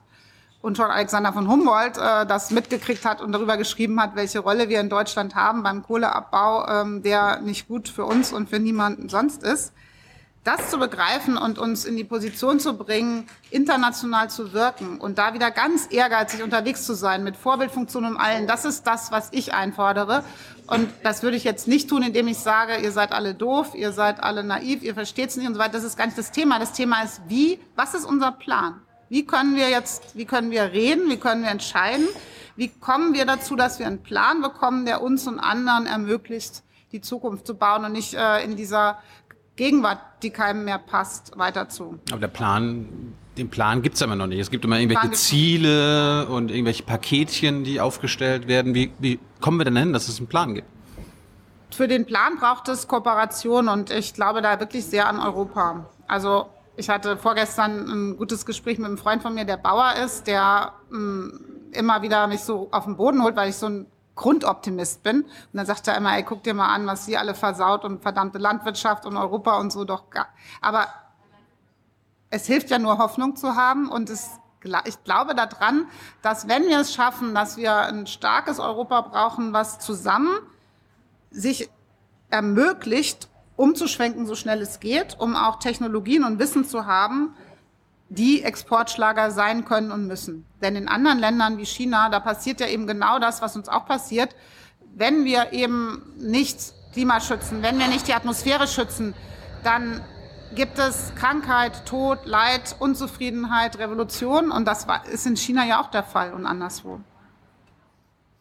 Wenn du ab morgen Umweltministerin wärst, für vier Jahre, was würdest du machen? Welche Gesetze würdest du einbringen? Also als Umweltministerin würde ich wirklich noch mal super hartnäckig die ganze Zeit versuchen, auf Finanz und Wirtschaft einzureden und auf Kanzleramt, dass wir begreifen müssen, dass wir in einer, nicht in 35 verschiedenen Krisen stecken, sondern in einer Krise. Und die heißt planetare Grenzen, die heißt, dass wir uns als Menschen und gerade auch als sogenannte Hightech-Gesellschaft ein falsches Bild von dem machen, was uns wie wir mit Technik umgehen, wie wir Ressourcen verbrauchen, wie wir den kommenden Generationen und auch dem nichtmenschlichen Leben die Zukunft klauen. Und ich würde versuchen, viel mehr mit ähm, Leuten, mit Netzwerken zu arbeiten, um einfach dafür zu kämpfen, zu begreifen, dass Klima, Umwelt, Artenvielfalt, eine gute, gesunde Heimat, dass das alles zusammenhängt und letztendlich auch ein Teil des Kampfes um die Vermeidung von Pandemien ist. Und ich würde dafür kämpfen, dass es eben das Thema ständig nach oben priorisiert werden muss. Aber dafür müsst du ja nicht Ministerin sein. Da kannst du auch eine NGO gründen oder irgendein ähm, Alfred Wegener Institut leiten, um Gehör zu finden und denen das einzureden. Als Umweltministerin hättest du ein paar andere Tools noch an der Hand. Ja, da könnte ich eben an den Regeln arbeiten und an Anreizsystemen, positiven und negativen und durchsetzen, dass wir auch ganz transparent werden in dem, was wir schaffen und nicht schaffen ich hatte gerade so ein, so ein CO2-Budget anerkennen. CO2-Budget viel klarer, ähm, also dafür werben, aber das tut ja auch das Umweltministerium, äh, dass CO2 besteuert wird. Also ja, aber wir hatten letztens auch die Umweltministerin bei uns ein CO2-Budget, Antje. Ach so, das, da weiß sie nicht, wovon wir reden. Das, möcht, das möchten Sie nicht anerkennen. Äh, also, meinst also, du eine Zuweisung von Individualbudgets oder was meinst du jetzt genau? Ne, erstens das und zweitens, ich meine, Sie haben ja einen Plan und Sie behauptet ja, bis 2030 werden wir die und die Ziele schaffen, aber Sie können das ja dann nicht nachweisen, weil Sie das CO2-Budget ablehnen. Äh, nee, wir berichten in Deutschland die ganze Zeit. Unser, also sagen wir mal, sektoriell berichten wir unsere Budgets. Hm, und wir versuchen das runterzubrechen ähm, auf die Sektoren immer genauer und auch dort Ziele zu stecken. Das ist ja jetzt alles schon im Klimapaket eingeschrieben. Also, Ja, äh, was sie gemacht haben, aber Ja. es gibt ja dieses CO2-Budget von Stefan Rahmsdorf, der so. sagt, oh, wir haben ja, wir haben ja, keine Ahnung, vier Gigatonnen, die wir als Deutsche ne, mit 82 Millionen Menschen in den Okay. nächsten 12, 15 Jahren noch verbrauchen können. Da, das ignorieren sie. Äh, nö, ignorieren tun die das bestimmt nicht. Aber die Frage ist eben, wie übersetzt man das in politisches Handeln? Ne? Und ähm, dazu haben wir ja als Wissenschaftler auch mit Arbeitsgruppen Leopoldina und so weiter gearbeitet. Wir, wir können keine Zeit verlieren, es muss schnell gehen. Und was hilft da? Da hilft schon, ähm, ein System, einen Rahmen zu setzen, in dem unser ganzes Handeln in eine Richtung gelenkt wird. Und das ist eben so etwas wie ein CO2-Steuer oder CO2-Bepreisung zu machen mit dem Prinzip, das wir alle kennen. Wenn wir Müll erzeugen, wenn wir, wenn wir etwas erzeugen, was wir nicht haben wollen, dann müssen wir dafür zahlen, dass es passiert und dass es dann auch wieder wegkommt. Und diese, einen CO2-Preis mit Lenkungswirkung, sprich, der also so auf Produktion und auf unser Handeln einwirkt, dass wir immer in eine Richtung handeln, das ist ein Thema, wo wir uns was vorgenommen haben in Deutschland, auch europaweit, auch mit Nachbarländern.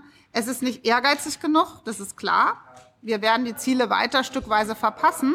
Aber dann kommt ja eben die Krise zurück als Chance. Also auch jetzt hat ja Corona gezeigt, wenn so eine Krise ist, wo nur ein Thema priorisiert wird, das ist holperig, fühlt sich unangenehm an, aber es bewegt richtig was. Und was wir halt nur sagen können als Erdsystemwissenschaftler, die Krisen, die wir uns jetzt gerade anlegen, die uns alle betreffen werden, die werden dann mit viel Leid und Schmerz aber dazu führen, dass man aufwacht und dass wir anders entscheiden. Das ist der große Unterschied bei Corona.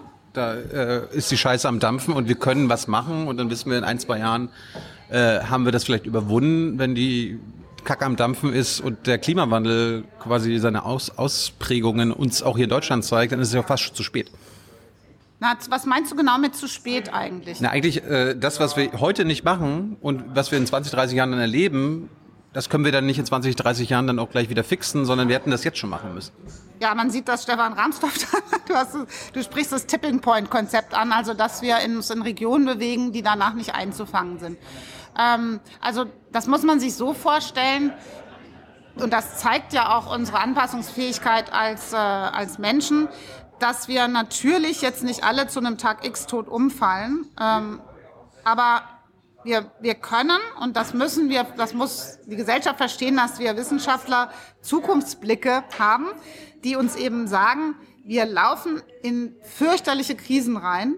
Und die übelste ist halt ganz einfach auszurechnen, wenn der Meeresspiegel weiter so ansteigt, wenn diese Hitzewellen weiter so wirken und immer mehr werden, dann setzen wir über eine Milliarde Menschen in Bewegung, die nicht mehr da leben können, wo sie heute leben. Und das innerhalb dieses Jahrhunderts. Und das bedeutet eine Konfliktstärke zwischen uns Menschen wiederum, die ganz schnell wieder andere Krisen auslö auslöst. Diese Klarheit zu haben und zu begreifen, und das meinte ich jetzt wieder, was kann man als Umweltminister noch alles zu tun? Ich finde, wir müssen uns erstmal den Heimatbegriff zurückholen und verstehen, dass wir nur diesen einen Planeten als Heimat haben und dass wir Menschen eine Heimat brauchen, die mit einer guten, gesunden Umwelt, in der wir lebensfähig sind, zu tun hat und dafür kämpfen, dass das ein Teil der Definition unseres Wohlstandes und unseres Wohlbefindens wird. Dafür kann man Regeln bauen, die alle das organisieren, dass wir diesem vernetzten Menschsein, dieser guten Umwelt dann zu Pass kommen. Auf der anderen Seite ist aber auch unsere Gesellschaft so aufgebaut, dass wir nach Profit streben, nach Profitmaximierung und äh, das beißt sich ja mit Klimaschutz, Umweltschutz. Muss es aber nicht. Also immer wieder haben wir ja auch äh, Wege gewechselt als Menschheit und haben auf ähm, haben Zustände von uns selbst gemessen oder Ziele uns genommen, äh, die Menschenrechte, Sklaverei abgeschafft. Also okay, man kann sagen, man kann die Menschheit von außen anschauen und sagen, Menschheit, du hast nichts davon fundamental für immer ganz weggeschafft. Wir haben ja immer noch Sklaverei, wir haben immer noch äh, Ungerechtigkeit, Krieg, äh, Kinder sterben, Hunger. Nichts davon sind wir richtig losgeworden. Aber auf der anderen Seite haben wir doch große Schritte gemacht insgesamt in Richtung demokratischer, freiheitlicher Organisation und ähm, wissen, dass dieser Weg uns gut tut. Finde ich übrigens irre bei Corona. Also vielleicht spricht da jetzt wieder der Optimist raus, aber ich habe das Gefühl, dass diese Krise zeigt, dass demokratische Systeme viel besser, viel resilienter aufgestellt sind, viel schneller vorankommen als Diktaturen. Und äh, um die Welt herum äh, wird gerade nagt das Virus am Stuhl von denen, die eben ihrer Gesellschaft, ihrem Volk keine Zukunft geben. Gehen wir noch mal einen Schritt, einen Schritt weiter. Wahrscheinlich kommt am Ende der Sendung raus, dass ich dich im Thema Naivität geschlagen habe. Das müssen die Zuschauer und Zuschauerinnen entscheiden. Genau. Gut, äh, sagen wir, du bist Kanzlerin. Oh. Was würdest du als Kanzlerin umsetzen? Du hast vier Jahre Zeit. Ich muss ehrlich sagen, ich äh, sehe mich nie so in solchen speziellen Rollen und ähm, ja, aber ich, ich, ich möchte, du, du, möchtest du, du appellierst ja immer an politische Entscheidungen und so weiter. Welche politische Entscheidungen würdest du umsetzen wollen? Ja, also ich würde nochmal alle an einen Tisch holen und äh, vor allen Dingen würde ich mich an den europäischen Tisch begeben und ähm, mit Lösungsvorschlägen. Mit Lösungsvorschlägen. Äh, das ist für mich zuallererst Kohleausstieg und auch äh, eine ganz ehrgeizige Investition im Umbau der Infrastruktur. Und so, dass wir eben zugeschnitten auf die Region, auf die Netzwerke und auch äh, in Übereinkunft äh, mit, mit der Wirtschaft äh, eben Regionen bilden, die auf bestimmte Energieformen setzen können. Wir haben ja Chancen. Wir haben verschiedene Länder, verschiedene Regionen stehen für bestimmte regenerative Energien oder auch bessere Energieeffizienzen. Und ich würde viel mehr versuchen, in diese Systeme reinzuzahlen. Alles auf diese Karte, weil sie aus meiner Sicht auch ein Teil des Artenschutzproblems, auch ein Teil des äh, Resilienzsystems und auch ein Teil in der Frage von, von Pandemien äh, mitträgt. Wie schaffen wir unsere Industrie zu entkarbonisieren? Ja, die haben ja selber Vorschläge vorgelegt. Also zuletzt haben die Industrien, ähm, viele Großindustrien, viele äh, Manager Briefe geschrieben und auch von Regierungen verlangt, dass ihnen sofort dabei geholfen wird, zum Beispiel Stahlindustrie braucht Wasserstoff ähm, und äh, einige solcher Dinge mehr. Und man muss verstehen, dass eben auch die Industrie davon abhängig ist, wenn sie nicht selber für eine Infrastruktur sogar steht, Infrastrukturen zu bekommen, mit denen sie wettbewerbsfähig arbeiten kann. Und das braucht staatliche Entscheidungen. Und ähm, da haben wir viel zu lange sozusagen mit unseren Steuern in umweltschutzunfreundliche, in klimaschutzunfreundliche Technologien eingezahlt. Und wir bräuchten eben staatliche Abkommen, die genau das machen, den Bürger entlasten, um die Steuern, äh, weil man kann Bürgerinnen und Bürger nicht mehr vermitteln, dass ihre Steuer benutzt wird, um ihnen weh zu tun. Und äh, genau das ist die große Aufgabe der Politik, das umzudrehen. Aber die Belastung der CO2-Steuer findest du gut? Ja, die finde ich absolut notwendig. Sie Weil hilft das, das, ja auch. Das belastet ja dann auch eher die. Naja, der Vorschlag ist ja, dass das äh, sozial verträglich gestaltet wird. Dass man also, im Gegenteil, es ist ja so, dass jetzt je ärmer man ist, je weniger Einkommen man hat, umso mehr Steuern zahlt man für umso unfreundlichere Lebensbedingungen. Also total verkehrt darum. Und mich macht das wütend manchmal, dass den, die Leuten auch noch so ein Zeug glauben äh, und dann nicht verstehen, dass sie gerade ausgenommen werden und was ihnen alles weggenommen wird, gar nicht in eine gute Zukunft einzahlt. Und man könnte das System so umgestalten, dass es eben genau das tut, uns in eine Zukunft befördert, die wir brauchen und dabei eben auch die Ungerechtigkeiten, diese immer stärker wachsenden Spaltungen der Wohlstandssysteme wieder zusammenzuführen. Das es ist nicht mein Forschungsgebiet, aber wenn ich lese, was es für Konzepte da gibt, wenn ich Klimaökonomen wie zum Beispiel Ottmar Edenhofer zuhöre, wenn ich ähm, Kommunikatorin wie, wie ähm, äh, Maya Göppel hier zuhören, na, dann sehe ich doch, da sind doch Wege, äh, die wir begreifen können, dass wir sie nutzen können. Und das, äh, das ist nicht so fern. Und dafür brauchen wir die Politik, das zu organisieren. Was müsste passieren, damit du in die Politik strebst? Ich, ich bin sozusagen insofern politisch unterwegs, als dass äh, das äh, Zentrum, was ich leite, viele Informationen und Entscheidungsprozesse begleitet und auch Daten bereitstellt und Erkenntnisse. Selbst aber Politik als Beruf zu haben, bedeutet ein völlig anderes Arbeiten. Das ist eine völlig andere Methode als die der Forschung und der Wissenschaft. Und ähm, es war für mich schon recht schwer, diesen Schritt zu machen vom, sagen wir mal, puren Forscher in das Wissensmanagement oder Wissenschaftsmanagement zu gehen in großen Teilen, aber in dieses ganz andere System zu gehen, wo es sehr um Konsens geht, wo es sehr um, um um Netzwerken geht und ähm, um sehr um Vertrauen in Berater und nicht das eigen, die eigene Erkenntnis, das ist mir erstmal sehr fremd. Ich kann mir das nicht so recht für mich selber vorstellen. Aber was müsste passieren, damit du es trotzdem machst? Ich weiß es nicht. Das kann ich, mir, ich kann die Frage nicht beantworten, weil ähm, es jetzt nicht so naheliegend ist, dass das genau mein Weg ist. Welche Partei müsste man wählen, damit man deinen Weg äh, Welche Partei müsstest du wählen, damit die Partei. Ja, aber du, du hast ja ein paar politische äh, Sachen jetzt gesagt. Ja. Gibt es da Parteien, die das umsetzen wollen, was du dir vorstellst? Ja, ich würde mal sagen, in Teilen praktisch bis auf eine alle. Welche? Welche eine nicht? Ja. Die AfD würde nichts davon äh, unterschreiben, was ich gesagt habe. Und die CDU und SPD und CSU? Ja. Wirklich? Also in Anteilen jetzt nicht so extrem, nicht sozusagen, dass die Priorität liegt sofort aus dem Ausstieg auf Kohle. Das würden jetzt keine Partei wahrscheinlich so extrem, außer vielleicht die Grünen. Ähm, aber das verändert sich ja die ganze Zeit. Wir können ja gespannt sein, was jetzt die Parteiprogramme enthalten für diese Frage der Zukunftsgestaltung im Natur-, Umwelt- und Klimaschutz. Das Könnt ihr ja eine Menge erzählen, Antje. Ja, aber ich meine, es zählt doch meistens oder in der Regel das, was sie getan haben. Also man Du kannst mir auch alles erzählen, aber. Äh, Nein, also wenn, es wenn, zählt wenn, definitiv ein Parteiprogramm aufzustellen, mit dem man gewählt wird und an dem man gemessen wird. Ja, aber, aber was ist daran glaubhaft, wenn 20 Jahre lang das Gegenteil getan wird und man dir dann, damit du beruhigt bist, äh, das aufschreibt? Das sehe ich so nicht. Also die Politiker, die ich und Politiker, die ich kennengelernt habe, die nehmen, mit denen kann man drüber reden, wenn sie Parteiprogramme verrissen haben. Und das ist sehr unangenehm, das einzugestehen. Also ich bin gar nicht so auf dieser rum, also das ist so einfach jetzt immer zu sagen, die Politik oder das System oder die Wirtschaft, das interessiert mich nicht als Aussage, sondern mich interessiert, was, man könnte ja auch so rumfragen, was für eine Art von Bevölkerungsimpuls braucht die Politik, damit sie das tun kann, was sie tun muss, nämlich uns in die Zukunft befördern. Das ist eigentlich die interessante Frage. Was braucht die von uns? Von mir braucht sie Entscheidungswissen und Vertrauen in wissenschaftliches Wissen und Klarheit in der Kommunikation.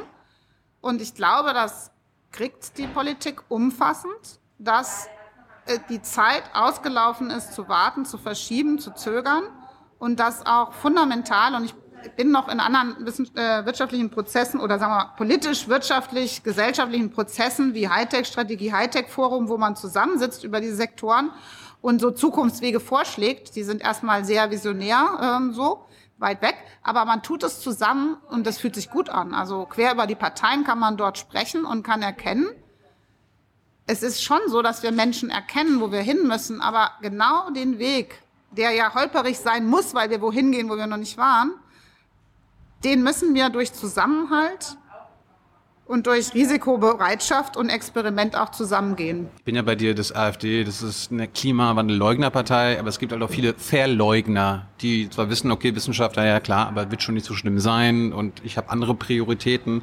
Da würde ich dann schon ein paar andere Parteien äh, nennen. Und man, wenn du dich an den Bundestagswahl 2017 erinnerst, wahrscheinlich auch eine Menge schöne Sachen drin, auch von den Parteien, die du genannt hast, äh, in den Wahlprogrammen was davon in der Regierung umgesetzt wurde, ist das eine. Dann formulieren Sie eigene Regierungsprogramme, wo ihr, wo ihr Wissenschaftler und Wissenschaftlerinnen das nachrechnet und sagt, okay, euer Programm an sich ist schon zu wenig und dann machen Sie von dem, was Sie wollen, was das Ziel Leider ist, noch auch nochmal zu wenig. Ja, ja. ja gut, aber das ist eben dieses Geschäft äh, da, da, da, der müsste, Konsensbild. aber da müsste man doch eigentlich sagen, okay, ihr drei Parteien, ihr wolltet das machen, ihr habt das nicht gemacht, müssen andere ran. Sonst, ja, aber sonst, sonst haben sie ja keine Konsequenzen zu befürchten. Ja, also es ist, glaube ich, klar, dass wenn man als Politik Versprechen gibt, die man immer wieder nicht einhält, dass man sich dann selber, dass man selber sich rausvotiert sozusagen oder dass das klar ist, dass dann Vertrauensräume gebrochen werden. Auf der anderen Seite ähm, versteht man auch manchmal oder kann nachvollziehen, woher das kommt.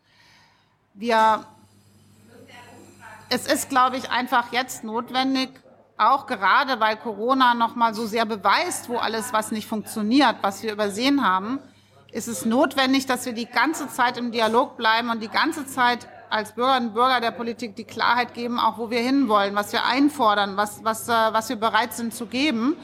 Und ähm, das muss organisiert werden und das ist gerade verdammt schwierig, weil ja die üblichen Wege wie äh, Demos äh, total schwierig sind. Äh, Eingaben machen, Beteiligungsprozesse aufsetzen. Also was ich mir von der Politik hier wünschen würde, ist jetzt gerade zu verstehen, es geht wirklich gerade um Zuhören, um Hinhören, um vor Ort sein, so schwer das auch ist.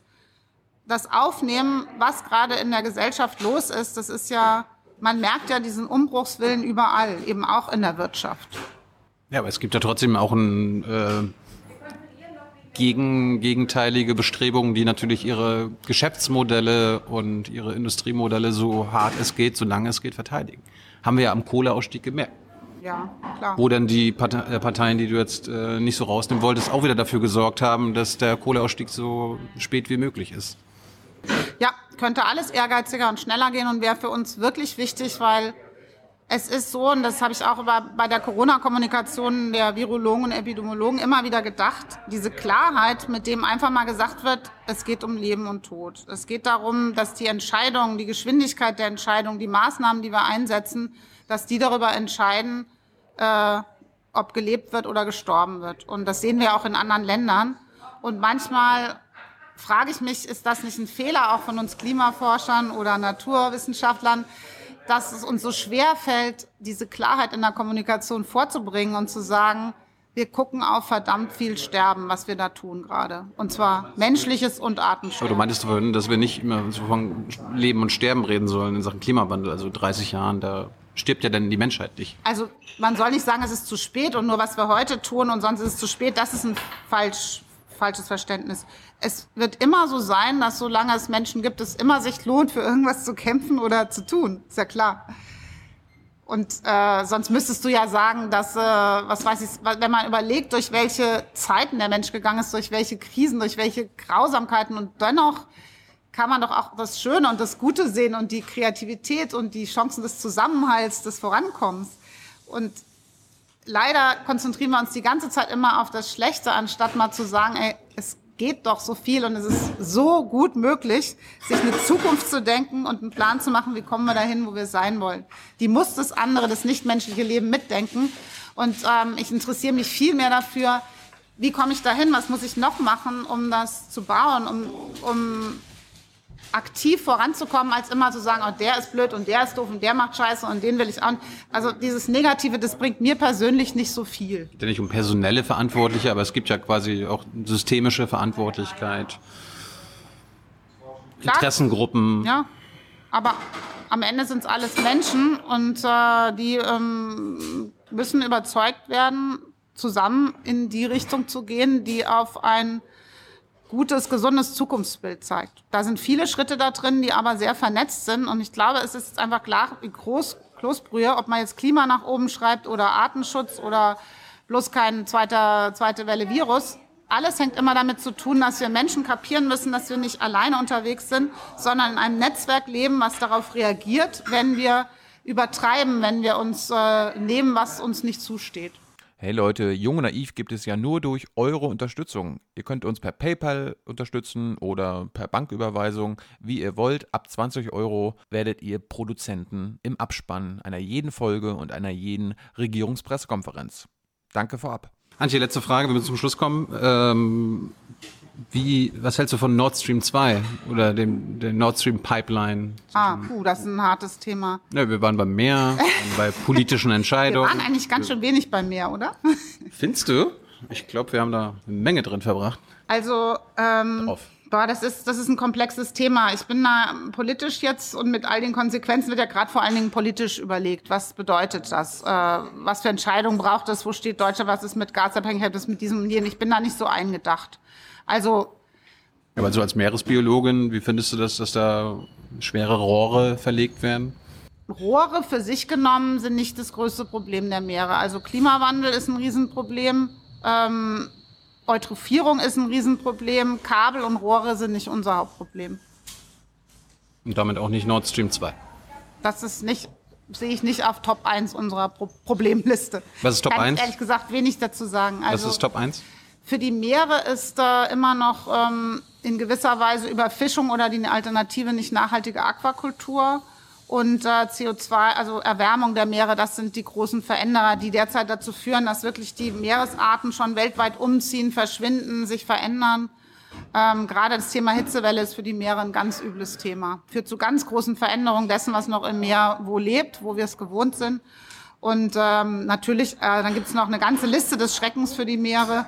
Und ähm, ich denke gerade eher über diese großen globalen Prozesse nach, als mich jetzt um einzelne Baustellen aufzuregen. Ähm, da kann ich also ehrlich gesagt leider nicht so viel zu sagen. Kann ich noch eine andere letzte Frage haben, wo ich so richtig nochmal glänzen kann? Ich wollte, Glänze eigentlich, sowieso, weil es so heiß ist. ich wollte eigentlich nur wissen, wann geht's zu, als nächstes Mal aufs Meer? Also ich habe eine Forschungsfahrt äh, bewilligt bekommen, wo ich auch mal wieder als Direktor dann aufs Schiff komme. Und zwar geht es da äh, in 2023, ähm, zehn Jahre nachdem ich letztes Mal eine große Arktiserhebung gemacht habe, wie hat sich das Meereis, Biologie, Ozean, Tiefseesystem verändert, will ich in 23 nochmal mit der Polarstern äh, um den Nordpol herum diese Aufnahme wiederholen, um festzustellen, wie geht's der Arktis, wie geht's der arktischen Tiefsee heute. Antje, spätestens dann reden wir nochmal. Okay, Danke für deine Zeit. danke auch für die Ciao, vielen ciao. guten Fragen. Bye. Ciao.